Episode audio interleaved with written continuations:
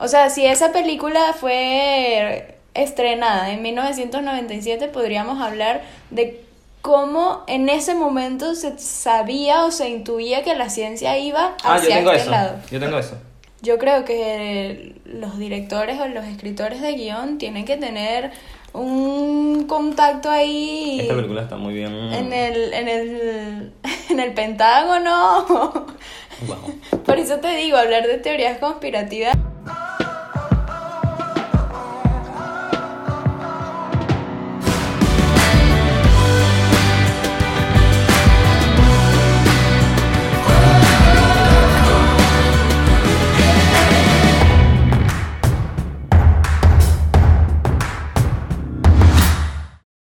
Bienvenidos a nuestro tercer capítulo de Movietist. Yo soy Mariano Y yo, Camila.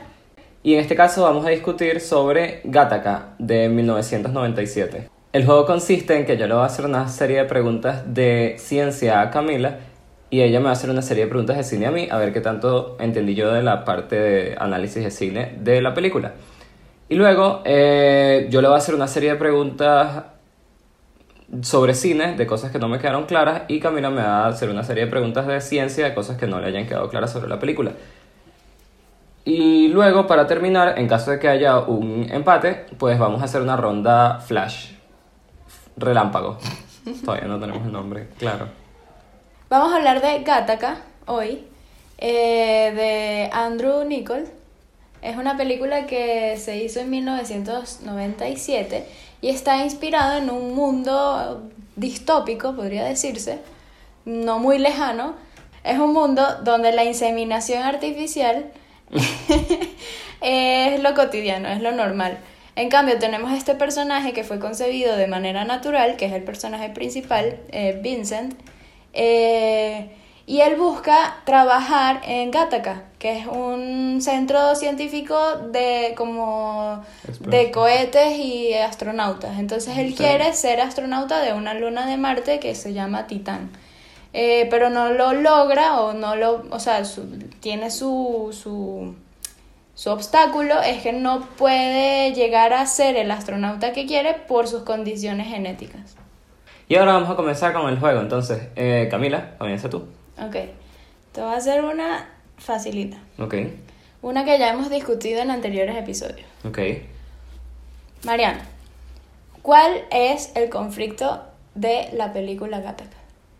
Ok, el conflicto de la película, eh, a mi parecer, es eh, todo este problema, o la, la serie de problemas que le causa a Vincent no ser ah, genéticamente alterado, ser una, un, sí, un- una persona que fue eh, concebida por maneras naturales.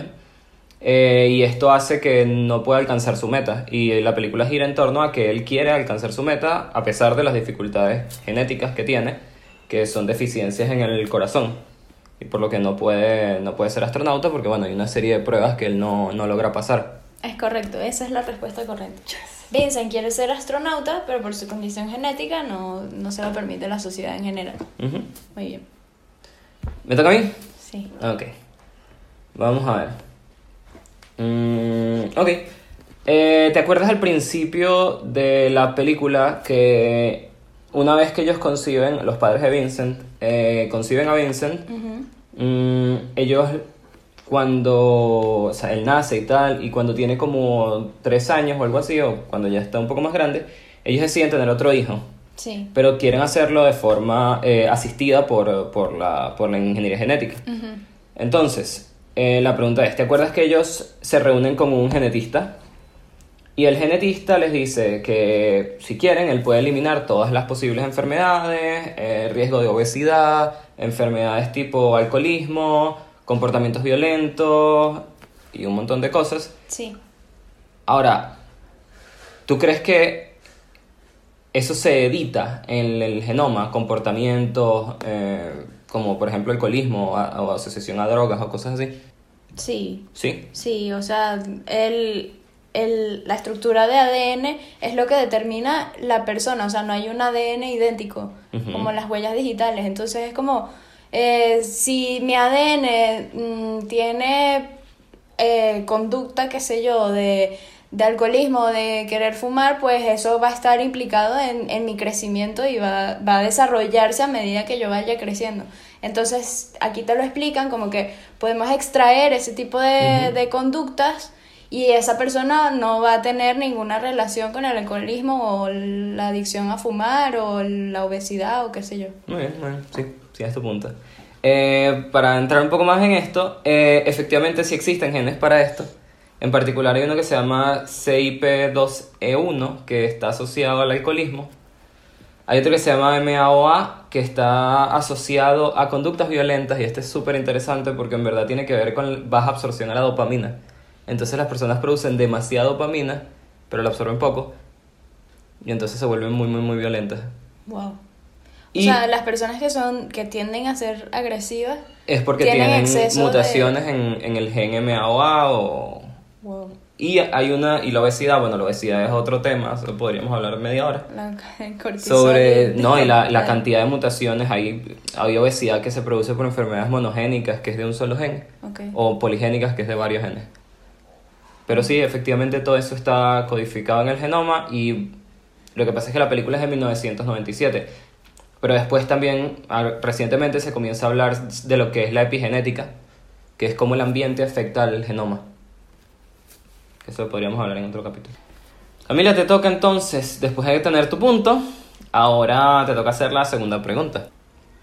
En la universidad nos enseñaron una teoría para analizar y estructurar bien las películas. Así podemos determinar y extraer de cada uno lo indispensable para clasificarlas y entenderlas mejor. Ok. Este, esta teoría en específico que nos dieron en la universidad se llama la teoría de Gerard Genet. Ok. Me pareció curioso e interesante porque Gerard Genet, su apellido suena a genética. Entonces, Wow. no tiene nada que ver con genética, pero Genet y genetic es como lo mismo. Entonces, bueno, aquí es un paréntesis, Camila. Cam Camilente, sí. Janet eh, divide el análisis narrativo del relato en tres dimensiones. El primero es el tiempo narrativo, el segundo es el modo narrativo y el tercero es la voz narrativa, que todo eso es un texto larguísimo que no te iba a poner a leer para que lo estudiaras, pero te voy a dar como lo que significa en grandes rasgos lo que significa. El tiempo narrativo es el tiempo en el que transcurre la cronología, o sea, si el orden cronológico corresponde del inicio al final de lo que va sucediendo en los acontecimientos. El modo y la voz. La voz es el narrador, el tipo de narrador que tiene. Y el modo es el qué y el cómo. ¿Y el tiempo? El tiempo es el tiempo que transcurre, la, la- es el- la cronología de los hechos, es la historia en La general. 10 es sí. Sí, bueno, algo así. 10 es interno. Ok. Dentro del orden narrativo se distinguen dos formas. El tiempo del discurso, que es el orden del- en el que el narrador, o sea, la voz de la película, no necesariamente la voz en off, sino que la película tiene su propia voz, eh, te va presentando el orden de los acontecimientos. No sé si me estás entendiendo más o menos Más o menos. y el tiempo de la historia. La forma en la que los acontecimientos van siendo narrados cronológicamente. Y aquí quiero hacer énfasis y destacar dos, de las cuales los encontramos dentro del orden del relato. Eh, esto quiere decir qué tan ordenado está cronológicamente la película. Es decir, a la hora de destacar eh, los acontecimientos, los encuentras ordenados. Los sucesos van sucediendo uno tras otro dentro de la vida del personaje. Te voy a poner un ejemplo. En El Rey León, por poner un ejemplo. Tú ves desde el inicio de la película el nacimiento de Simba y dirías que Simba es el personaje principal de la Sí, película sí. hasta la muerte de Scar. Bueno, la muerte de Scar. Ok, Dirías ah. que El Rey León Sí, es ordenado, una película organizado, sí. ordenada cronológicamente porque los acontecimientos van surgiendo desde el inicio del Hasta el personaje final, hasta el y, todo, final. y todo va pasando como uno detrás de otro y tú lo estás viendo todo. Exacto. Ok. Entonces los podemos eh, clasificar dentro de un relato lineal. Mm, ok. Así- Ese es el término que tiene. Relato lineal. Sí. Ponlo Sin embargo, LinkedIn bio. nos encontramos también con un caso contrario que sería el relato fragmentado, que es un personaje te va narrando una historia pero va viendo diferentes... em, ¿Qué es lo que tú conoces normalmente como flashback o flash forward? Que no tiene nada que ver, pero mm, para que lo entiendas más o menos es Sí, que te va mostrando la historia en fragmentos diferentes, en diferentes es tiempos. Fragmentada, tal cual como lo dice el término. Entonces, Hmm. este, pero en, eh, en análisis los llamamos analepsis y prolepsis. ¿Cuál es cuál? La analepsis, la analepsis es la que te da saltos en el tiempo hacia atrás, o sea, te va contando relatos de lo, del pasado. Ok. Hay analepsis, interna, analepsis internas, que son las que están dentro del relato. Hay analepsis externas, que son las que están fuera del relato. Y hay analepsis mixtas. ¿Ok? Y luego las prolepsis. Las prolepsis son eh, internas o externas. Que son prolepsis que pasan dentro del, del relato, prolepsis que pasan externas al relato y ya. Ok. Más o menos, ¿sí? O sea, mira, imagínate esto. Una analepsis podría ser en el Rey León si dentro de la película, una analepsis externa, si dentro de la película te hablan un personaje te dice algo o te muestra algo, no, no te lo muestra, te dice algo de algo que pasó antes de que empezara el Rey León. Por Del ejemplo, nacimiento de su papá. del- de la pelea que tuvo Mufasa con Scar, Ok. por ejemplo. Una analepsis interna es si eh, dentro de la película sucede algo de nuevo relacionado con el inicio de la película. O sea, si empieza eh, durante la adolescencia de Simba y te dice algo que pasó en su niñez. ¿Sí? Ok, ok. Echa hacia atrás. Te Exacto. muestra el, el pasado. Exacto. O te lo dice. O te lo dice. Te lo muestra o te lo Exacto. dice. Y prolepsis son cosas que pasaron en el futuro. Prolepsis interna es algo que está por, o sea, que va, que es- das por hecho que ya va a pasar y lo ves. Y prolepsis ex- externa es que das por sentado que eso va a pasar así. Cuando, por ejemplo, te dejan un final abierto. Gattaca, ¿qué clase de cronología tiene a tu parecer? A ver, si es cierto que él, él describe. eh, o sea, pr- primero el narrador es. es, es- él es. El mismo. Sí. Sí. Pero el- y recuerda cómo empieza la, pre- la película. Claro, por eso. Me estoy intentando acordar. ¿Cuál es la primera escena que de la película? No recuerdo si es. Es él en Es Gattaca. él en Gattaca, ¿no? ¿Cómo? Como Jerome. Claro. Y él dice, no, ok, déjame ver. Ok, ya, vas- ya ves por dónde Sí, va sí, mi sí, sí, sí. Ok, entonces, la película empieza cuando él, Vincent, pero te lo muestran con como Jerome. Claro. Y te lo muestran en Gattaca. Y te, di- él te dice, yo soy Jerome, Ujú, yo pero en soy realidad Jerome, pero en después verdad no. soy Jerome. Exacto. Ajá. Y eh, luego él te comienza a explicar Su su vida. vida. Exacto. Y de su papá Exacto. está... Entonces, ya, ya más o menos la agarraste el hilo. Dime, si la película está primero ordenada cronológicamente lineal o cronológicamente fragmentada. Bueno, es fragmentada, es fragmentada, porque sí es cierto que es un fragmento como muy pequeño, porque eso, o sea, la, la vida de Jerome hasta donde él está, ocupa que un 15 minutos de la película, un cuarto. Bueno, pero da Pero igual. sí es fragmentado, o sea, eso... Sí, es fragmentada, da igual el tiempo que transcurra. Siempre, si, Siempre si que hayan película- fragmentos, Si la película sean- no empieza con y un orden crono... O sea, tú, si la dividieras, trataras de sacar la película Ah, no, por no, escenas. obviamente no es lineal. Obviamente no es lineal, Claramente está no es lineal. completamente fragmentada. La tendrías que reorganizar para poder hacer. Sí, sí, sí. Que es lo que a lo mejor uno hace en la cabeza Exacto, normalmente. Exacto. O sea, cuando sales del cine que dices, a ver, ya va. Lo que pasó aquí fue esto, esto y esto, y esto pasó, bueno, por lo que te explicaron dentro de la película, que primero pasó esto, Exacto, esto. exacto. ¿Sí? Sí, sí, sí. Es fragmentada. Es fragmentada. Luego, ahora, dime si ves alguna analepsis o prolepsis dentro de la película. Analepsis era cuando te contaban o te mostraban Sí, ¿cuál el podría, pasado. ¿cuál podría ser una analepsis de la película si ordenaras cronológicamente la película?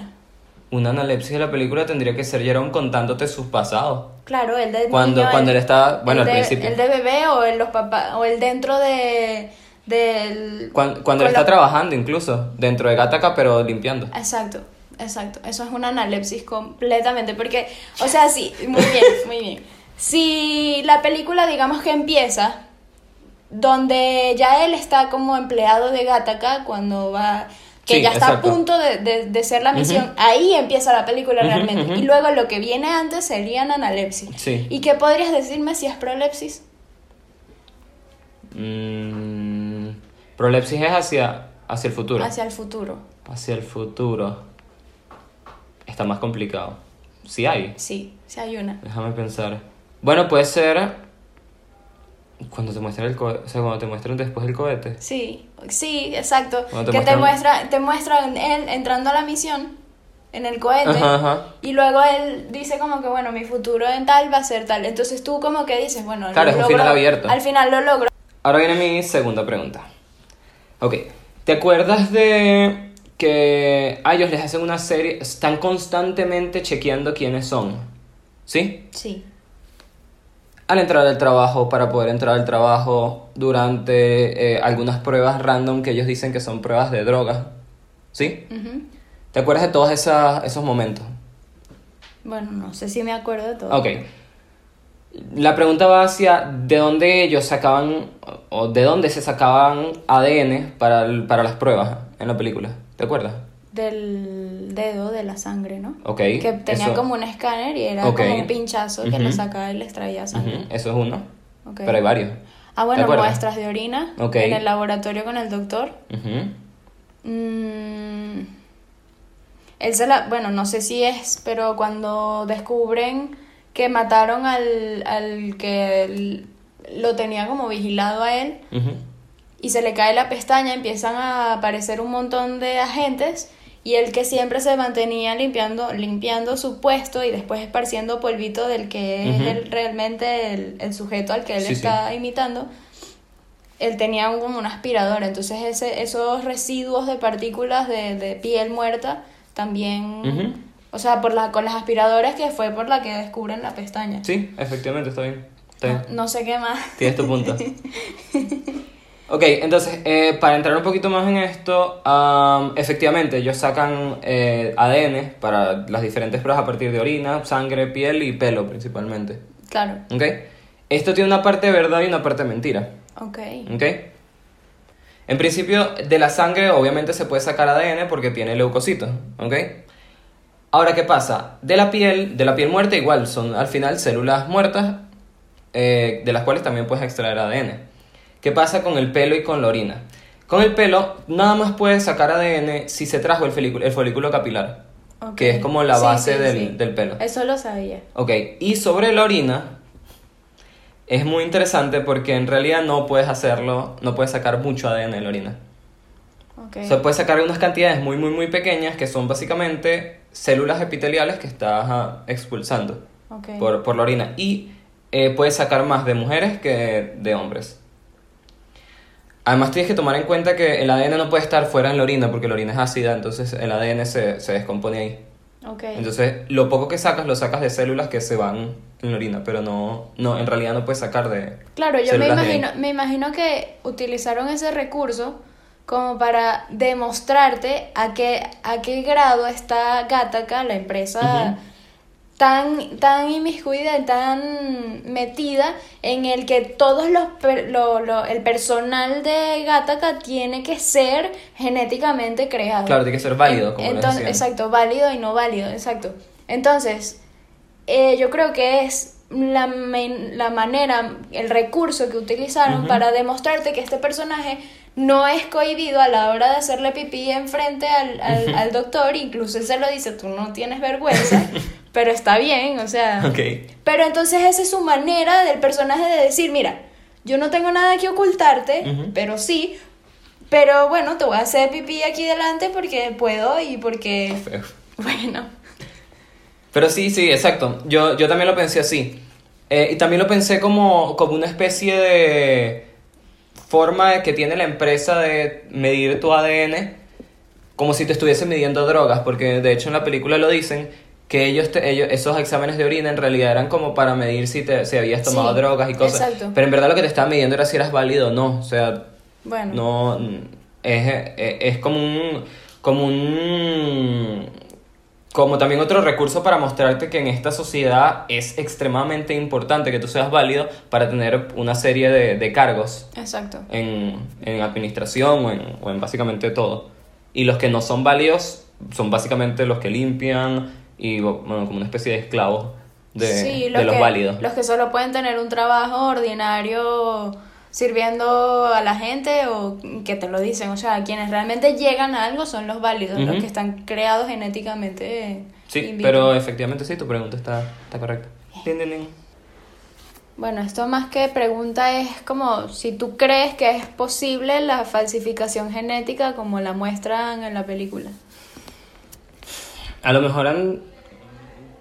Es, es- es complicado, ¿ok? Porque si los métodos de, de, de análisis o de identificación son sangre y ese tipo de cosas, o sea, sangre, orina, a lo mejor sí se podría hacer igual. O sea, sí podrías llegar a hacer eso y ser como una especie de ser tan, robo de identidad. ser tan metodológico Eso y es lo que es ir- irreal. es como Eso es lo que es irreal, bueno. primero necesitas saber sobre maquillaje, porque esto el implante que él se pone aquí en el dedo Claro. es, es que sí látex. Ujú. Y No, le pone, le pone la gotita de sangre justo. O sea, ¿qué pasa? Si por mala suerte tú llegas ese día, te pincha también el dedo a ti y se te contaminó la muestra. Claro. Entonces eh, corres Sí, con sí, mucho sí. riesgo. Luego lo de la orina, o sea, Sí, es complicado, pero es lo que te digo, tú puedes engañar el... eh, de hecho, como se muestra que se engaña el sistema, pues sí se podría hacer, pero tienes que ser extremadamente metódico y tendrían que ser esas las formas de, de, de medir, o sea, de identificarte con sangre, con orina. Ok, para mi, primer- para mi tercera pregunta primero te voy a explicar algo. ok. Bien. ¿Sabes que eh, ellos siempre están constantemente chequeando su identidad y casi siempre es a través de sangre? Que le dan como un pinchazo y en la maquinita empieza como a hacer como estática, estática, estática y después dice el nombre. Eh, por ejemplo, Jerome Morrow y arriba dice válido. Ajá. ¿Tú crees que eso lo que está haciendo es secuenciando todo el genoma de la persona? O secuenciando o viendo partes, partes específicas de ese genoma. Yo creo O sea, eh, en, en con- con- conciso, un poco más conciso es, ¿tú crees que para tú reconocer a una persona necesitas el genoma completo o fragmentos de ese genoma? O sea, para reconocer a la persona completa, obviamente creo que es necesario el genoma completo. Pero no creo que, o sea, no dudo que con solo fragmentos se pueda extraer parte de lo que esa persona es. O sea, si yo extraigo, o sea, ¿qué es lo que dices? Si con solo fragmentos del genoma puedes determinar quién es la persona, pues creo que sí se puede. O sea, a ver, lo que, lo que se hace, lo que, lo que se ha hecho desde siempre, de hecho, esto lo describieron en 1984, una, cosa, una, definición que se llama huella génica o huella genética. La huella genética es una serie de secuencias que se llaman secuencias de alta, secuencias altamente repetidas o secuencias altamente variables, que su nombre más general se llama microsatélites. La idea de los microsatélites es que sean secuencias que son extremadamente variables, ¿sí? Que te permiten identificar exclusivamente con esa secuencia a la persona, Ok. ¿ok? De hecho, las pruebas de paternidad son así. Son 16 marcadores específicos de microsatélites. Entonces, claro, si tus marcadores son iguales a... de- deberían ser iguales a los de tu papá. Si no, o sea, la idea es comparar esos microsatélites, Ok. ¿sí? Entonces, claro, como son secuencias altamente variables, si, si eso no, no, no coincide con una serie de secuencias de tu padre, obviamente no es tu papá. No hay, no hay, no hay pele. Ahora, ¿qué pasa? Eh, por ejemplo, para los crímenes es igual. Lo que, hace, lo que se hace es como un perfil de microsatélites del posible eh, culpable que consiguieron, del ADN que consiguieron en la escena del crimen. Y eso lo que hacen es compararlo con los microsatélites de todos los sospechosos. En este caso es igual. Cuando tú naces, ¿te acuerdas en la escena donde le, le toman el, al bebé la- Ajá, el ADN el- del- de, la, de la planta del pie? Sí. Bueno, cuando ellos hacen eso, ellos perfilan completo el ADN. Ahí sí. Porque te dicen porcentaje de, probabilidad de muerte X razón, porcentaje de probabilidad de cáncer, de algún tipo de O otras sea, patologías. eso sí es real, eso sí se Sí, puede sí, sí. saber. De hecho, eh, hay compañías, la primera creo que se llamaba 23 y yo, 23andMe, que tú les mandas una muestra de tu ADN, que creo que es saliva, y ellos te secuencian todo tu genoma y te dicen cuál es tu probabilidad de tener un- algún tipo de cáncer, alguna enfermedad. Ahora, lo que no te dicen es cuándo te vas a morir. Claro. Que es lo que le dicen. Le dicen, tu expectativa de vida es de 50 años, apenas nace. O sea, imagínate, No, 30, era hasta los 30 y pico. Bueno, peor. Pero eso, eso sí no es cierto. Pero en sí, para tú poder reconocer a una persona, lo que necesitas son microsatélites, no el ADN completo. Ok, Mariano, ¿tú crees que en un futuro no muy lejano, a partir de hoy, o sea, 2020, este, ¿crees que pueda existir la compra y venta de genes para crear niños perfectos y tal como lo deseen sus padres? A ver, eh, la edición genética ya ha llegado a un punto en el que sí se podría hacer eso, pero no se hace por razones éticas. Y que porque todavía, porque, y porque todavía no hay la bioseguridad adecuada para que eso salga, o sea, para que tú edites a un humano. Pero de que tú puedes editar seres vivos a ese nivel, yo, yo considero que sí se puede hacer. O sea, tú puedes insertar genes en, en seres vivos, como discutimos en, en Jurassic Park. Ahora, lo interesante de esta película es que, bueno, fue grabada en 1997 y justamente esto surge, o sea, y ella es tan, tan importante, por decirlo de alguna manera, para esta mezcla entre ciencia ficción y cine, y ciencia de verdad, porque justo en el 94, bueno, el, el- en los 90 comienza el proyecto Genoma, el proyecto del genoma humano. Y justo esta película eh, hace alusión a lo que te podría, o sea, lo que podría ser la consecuencia de tú conocer el genoma humano. Ok. ¿sí? En el 94, Craig Venter, eh, que es uno de los científicos más importantes de la parte privada del proyecto del genoma humano, él tiene una empresa que se llama Celera. Y Celera hace una de las formas de secuenciación que todavía se usan, que se llama Shotgun, que te permite secuenciar fragmentos de ADN muy, muy rápido. Y eso aceleró muchísimo eh, el, avance del proyecto Genoma y terminó, creo que era para 13 años y terminó en mucho menos.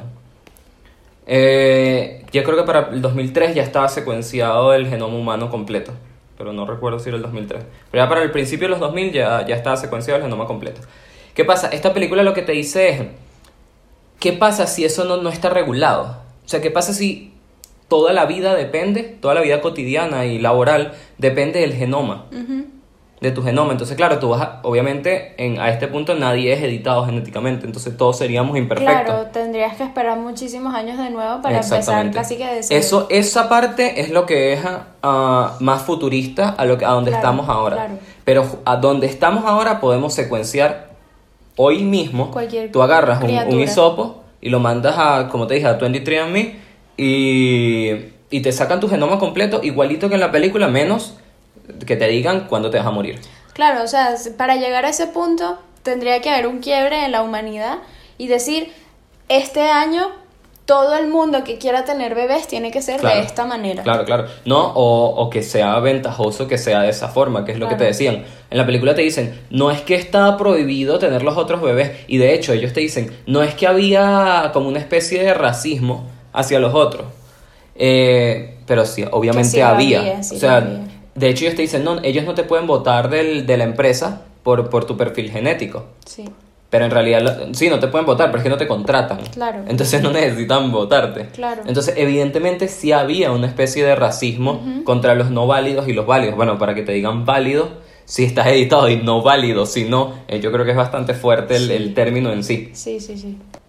Ah, bueno, un dato, muy, cu- un dato curioso que también me pareció muy interesante es que aparentemente tenía un final alternativo que lo quitaron, que decía, eh, aparecía la foto de varios científicos y varias personas importantes para la época y decía que ellos no hubiesen existido, porque claro, ellos no eran válidos, porque no estaban editados genéticamente. Claro. Y la última frase de la película se refiere al, al espectador y dice, You wouldn't have existed. O sea, te dice, tú no hubieses existido. Claro. Ese es el final de la película. Qué bien. Pero lo quitaron porque cuando se lo mostraron a una audiencia, la audiencia no se siente cómoda Claro. diciéndoles no válido. Claro, Pero es verdad. claro. O sea, yo lo hubiese dejado. Pero como yo no dirijo la película. Pero no, yo, yo en realidad lo hubiese dejado. Me parece una, una reflexión. Me parece la reflexión máxima de esta película. Me parece que está interesante haber visto la, la parte de atrás de, de Es ese final. Esa, esta película, desde el punto de vista de ética, es- o sea, de ética de experimentación, es muy importante. Es muy, muy importante. Por eso es que por eso la elegimos. A mí me gustó, a mí me gustó full. La Ah. verdad es que ¿Cuál es tu, tu veredicto de la película? me parece que es una película que está muy bien construida a nivel nar- de, de narración.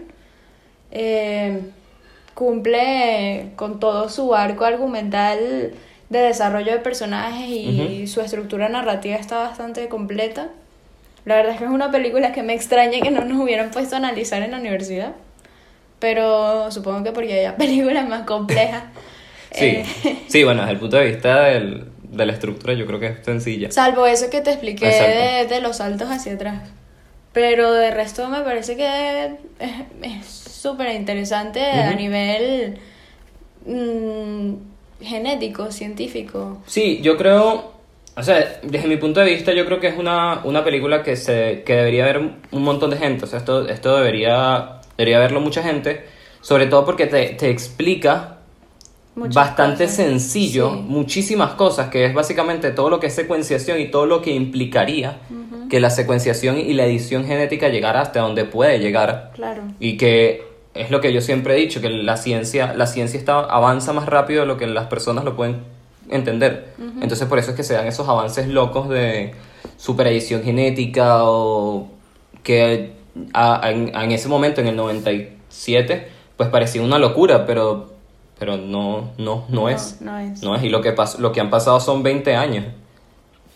O sea, no, ha- no ha pasado una cantidad de tiempo considerable. La ciencia avanza muy rápido.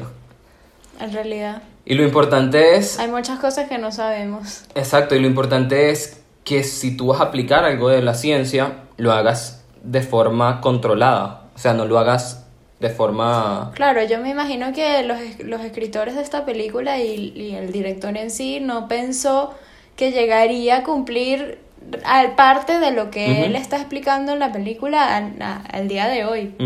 Ah, bueno, de hecho, esta película se ganó un premio de la NASA sobre el- una de las películas mejor, no es mejor argumentada, algo así como más parecida a una realidad que puede suceder. suceder. Ahora, como no hubo ganador de nuevo, porque estamos empeñados en acertar, que mal. tenemos que hacer la ronda relámpago. Así que vamos a construir nuestras propias preguntas sobre cultura de la película, o sea, cosas que vimos superficiales dentro de la película y responderlo lo más rápido posible. Entonces, ahora, bienvenidos a la ronda relámpago, que vamos que se llamaba, a la ronda relámpago, en la que aquí están las preguntas que se van a hacer, de un lado están vacías y del otro lado está la pregunta con su respuesta. Entonces, para saber quién empieza, vamos a hacer piedra, papel o tijera como la vez pasada. ¿Estás lista? Una vez. Una sola vez. Ok. Bueno, Uno. Piedra, papel o tijera. Un, Uno. dos. Dos. Tres. Sí. Igual que la vez pasada, yo pierdo. Pero yo perdí, así que. Ok. ¿Estás listo? Supongo. Acuérdate que solo tienes 5 segundos para responder cada pregunta. Si no, pasa. pasa. Sí. pasa el turno. Listo. ¿Cuántos despegues tiene Gataca al día? No sé. 46, a veces más. Ni idea. ¿Cómo se muere el verdadero Jerome? Él se muere. Ya. Él se incinera. Ok, Ajá. vamos iguales, tengo miedo. Vincent, ¿era derecho o zurdo? Zurdo. Qué estúpida. ¿Cuál es el apellido del verdadero Jerome? Morrow. ¿Cómo se llama la luna a la que quiere ir Vincent? Titán. Enumera las cirugías que tuvo que hacerse Vincent para parecerse a Jerome. Eh, nada más la de los tobillos. ¿eh? No. La de los. Sí. El resto no fue cirugía. Ojos. Ah, no. Ah, verdad. Ah. Y los dientes. ¿Esa la contamos como buena o No. como la mitad? No, no. Ok. Te toca. ¿Cómo se llamaba el juego en el que ellos nadaban en el mar? El, la gallina, algo Sí. así. Bueno. Eh, ¿Quién mató al administrador de Gattaca? El agente de limpieza, ¿no? el, el, el supervisor. No, no, no, el director de sí, misión. Sí, sí, sí. Dame. Igual ya ganaste tú. ¿Cómo se llama la actriz de Irina Cassidy? Uma Thurman. Sí. ¿Qué se le cae a Vincent que lo hace sospechoso por Una la muerte de pestaña. su... ya. ¡Yes! Señores, Hay ganador. Hay ganador. Invicto ganador. mira. Mariano ganó por segunda vez consecutiva. Es válido porque las dos películas que ha escogido, que ha ganado, las ha escogido él, así que espero que las- la última la gane yo por ser mi película. Y eso fue todo por el capítulo de hoy. Em, gracias por escucharnos. Eh, nos vemos en el próximo capítulo de la semana que viene de Movietist. Y síganos en nuestras cuentas, estamos en Movietist Podcast, en Instagram, en Twitter, Spotify, si nos están escuchando por ahí, y bueno, también en YouTube.